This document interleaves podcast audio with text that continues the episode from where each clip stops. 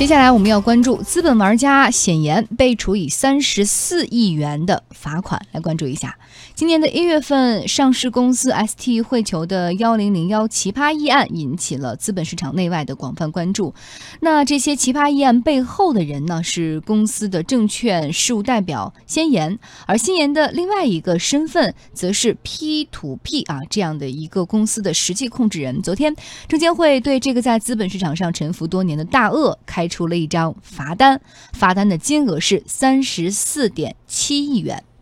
证监会的公告对显言操纵多轮股份行为，责令依法处理非法持有的证券，没收违法所得五点七八亿元，并且处以二十八点九一亿元的罚款，总计是超过三十四亿的巨额罚没，在 A 股市场上真的是非常的罕见。那么在今天下午举行的例行新闻发布会上，证监会也公布了关于这些处罚的具体内容。那么详细情况，我们要再次连线前方记者侯杰。侯杰你好。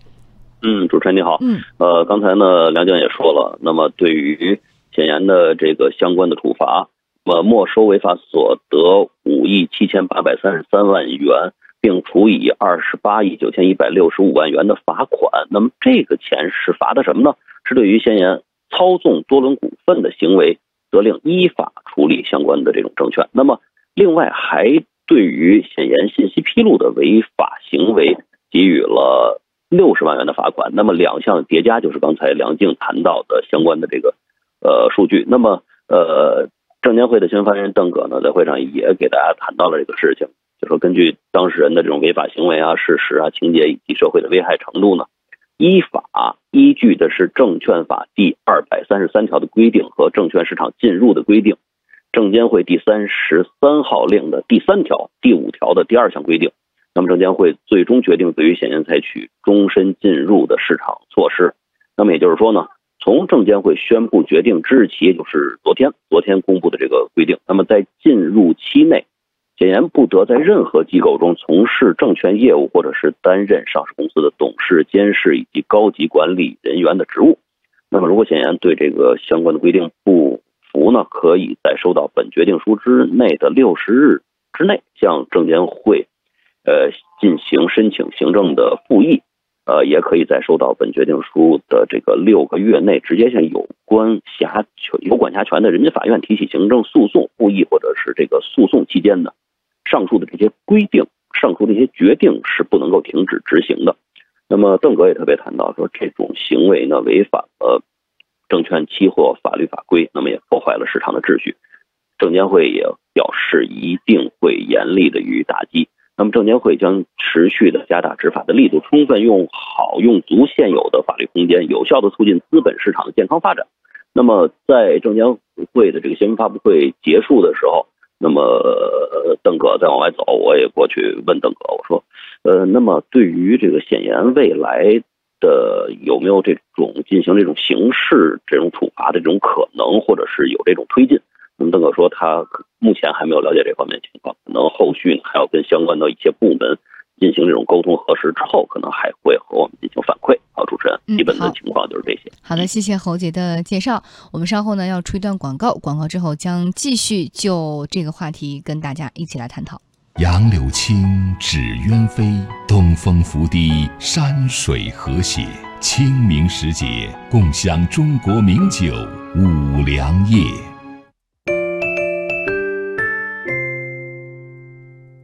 好，北京时间十七点三十六分，天下公司直播继续。我们继续来关注资本玩家显言被处以三十四亿元罚款的事件。公开的资料显示，在二零一二年，显言是通过收购香港多轮投资百分之百的股权，从而间接持有上市公司多轮股份百分之十一点七五的股权，成为他的实际控制人。在随后的几年当中呢，显言将上市公司真是玩弄于股掌之中，也被人称为资本玩家，甚至有人也称他。叫资本流氓。对于这次处罚，恒泰证券首席分析师傅少奇表示，这次处罚有震慑作用，也是上市公司治理结构走向透明化过程当中的一个重要的事件。我们一起来通过一段录音了解一下他的观点。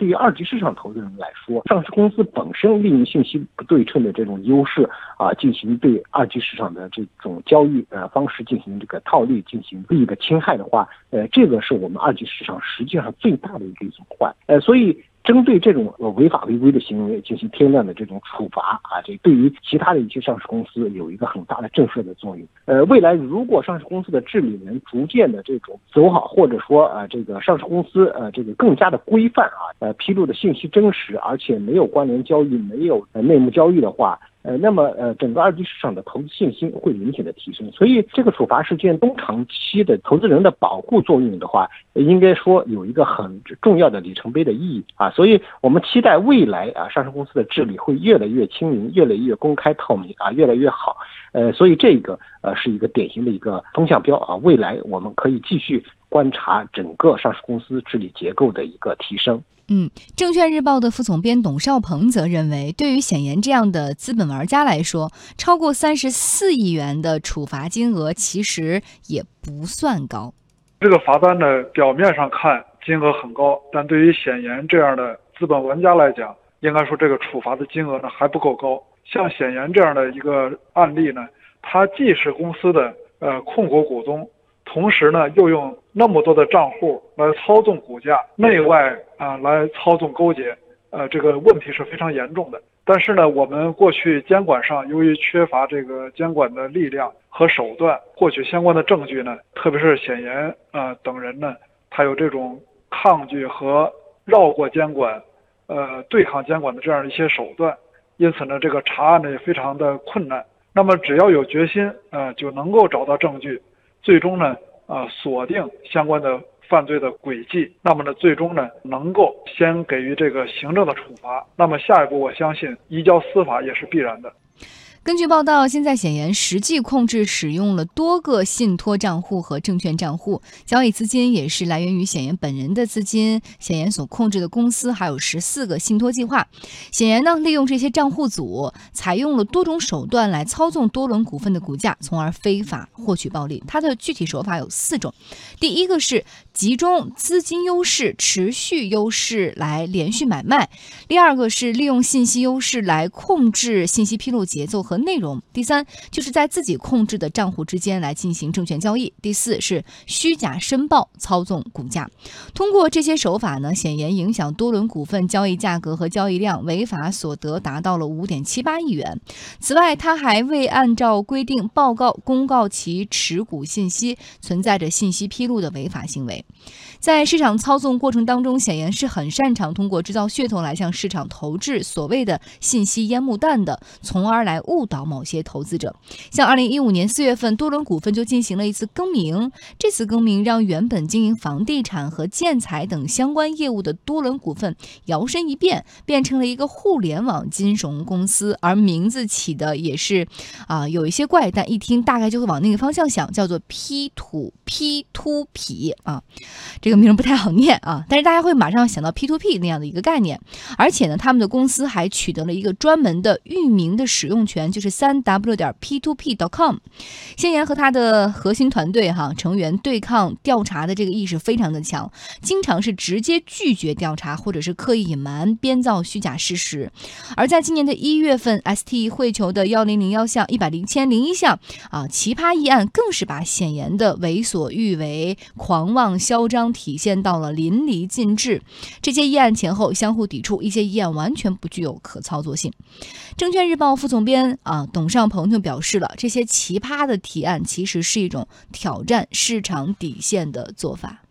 显言所操纵的奇葩提案呢，是一个呃非常典型的挑战市场监管底线的一个做法。呃，当然呢，由于这个监管的相关的条例事实上存在缺失，那么他提出一个奇葩的议案，究竟依据什么样的规定来处罚？呃，应该说我们现在相关规定呢还不够完善。那么现在处理它呢，主要是依据它没有在。合法的披露平台上进行披露，呃，那么这样的一种操纵议案，而且议案当中的内容和企业的经营决策基本没有关系，这种做法今后如何约束？我想呢，也需要一个是从道德上，呃社会责任上加以约束。另外一方面呢，也需要完善相关的规章和相关的制度。嗯，我们在探讨显言得到了这张四十三亿元的天价罚单之前，其实我很想，呃，问一下今天我们的评论员啊，李欣，李欣怎么看？为什么之前中国的资本市场会孕育出显言这样狂妄的人？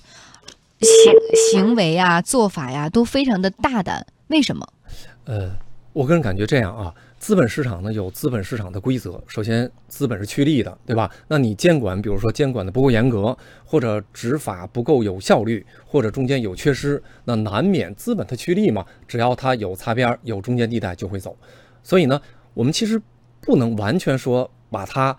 进行这种叫，比如说是这种挑战市场底线，嗯，或者这种嚣张大胆，即便是幺零零幺的这个叫奇葩议案。它也是有直接的目的的，就是因为此前它跟汇球科技，就后来的 ST 汇球，跟它的实际控制人中间有一度的这种资本的运作，包括有对赌的协议。后来控股中间的部分的对赌没有实现，比如说收购某些壳公司，这样的话呢，就有新的这种举牌方，或者叫不叫举牌方，叫阻击方出现。阻击方出现呢是占优势的，但是呢，相当于如果简单的说，就是显言此前付出了一定的这个金额，大概四亿，他获得了相对控股的这个叫呃控制权的这个表表决权，但是因为原来实控人他自己的这种运作没有成功，包括他自己买的这些这里这种叫杠杆产品有爆仓的情况，所以呢就有新的这种加入方资本方，所以他当时提出幺零零幺的这个议案呢，是为了要。稀释新加入的这一方希望重选这个董事会的这个，所以我们不能完全说啊，他是在搅乱市场，向谁谁谁示威。他其实是有商业目的。他这商业目的应该是排他更加，他用一千零一条去冲淡那六六条新加入方的提议。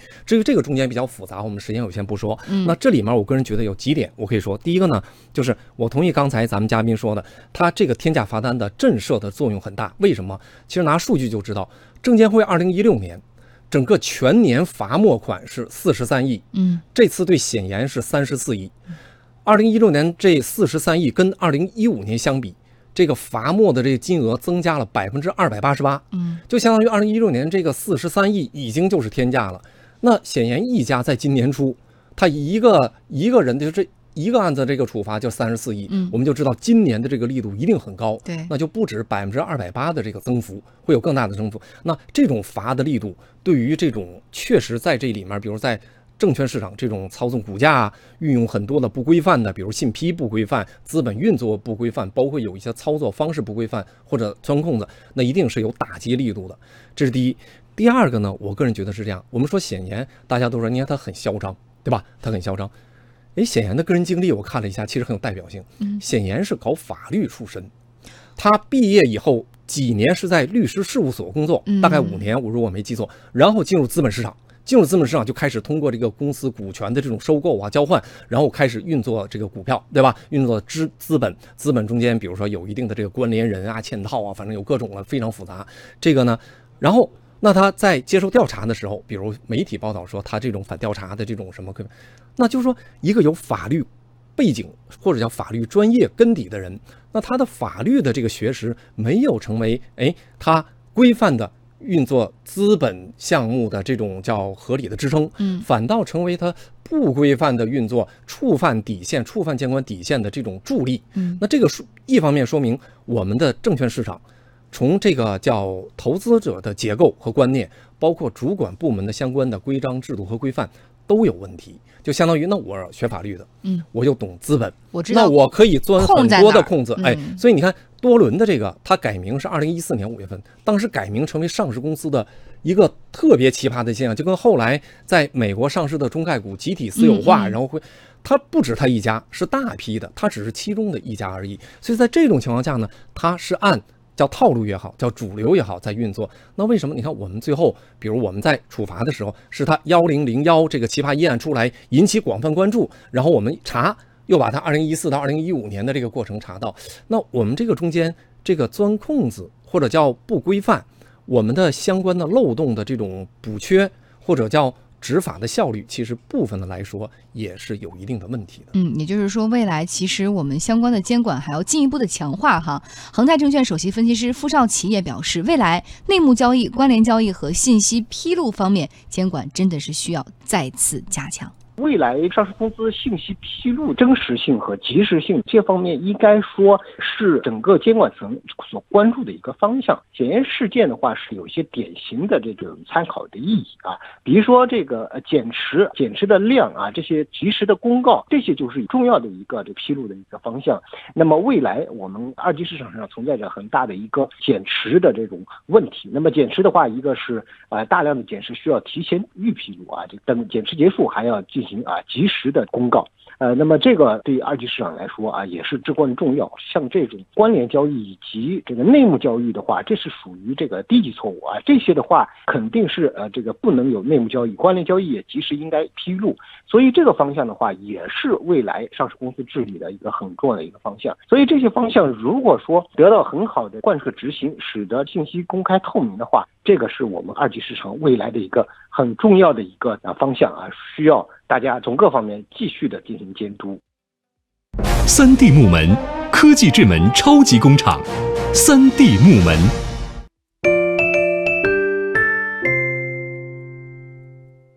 好，最后呃，李欣刚刚在跟我交流说，有一个非常重要的关于这个话题的观点，他想表达，那我们一起来倾听一下。来，李欣哎，，我们说了很多，说资本玩玩家的这种运作啊，关联交易，说在监管的时候的这种滞后啊，这种滞后。